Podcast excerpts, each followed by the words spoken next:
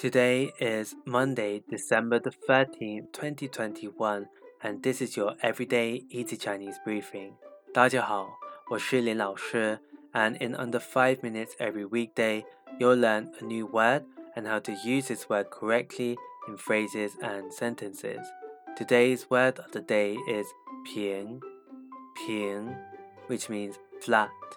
Let's practice by making different words, phrases, and sentences with 平. The first word is 公平,公平, which means fair. Let's look at each character of this word. 公 means public and 平 means flat. A way of using it in a sentence is 什么是公平?什么是公平? What is fairness?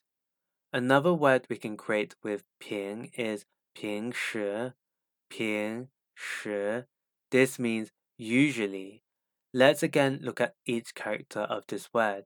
平 means flat and 时 means time.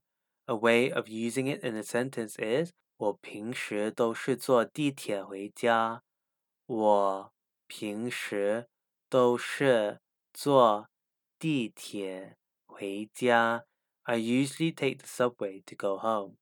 Finally, we can create the word 和平,和平, which means peace. A very common hope for most people is 世界和平是我们的愿望。世界和平是我们的愿望. World peace is our hope. Today we looked at the word 平, which means flat, and we created other words using it. These are 公平 fair, 平时 usually, and 和平 peace. To see this podcast transcript, please head over to the forum section of our website www.everydayeasychinese.com where you can find even more free Chinese language resources. See you again soon for more practice.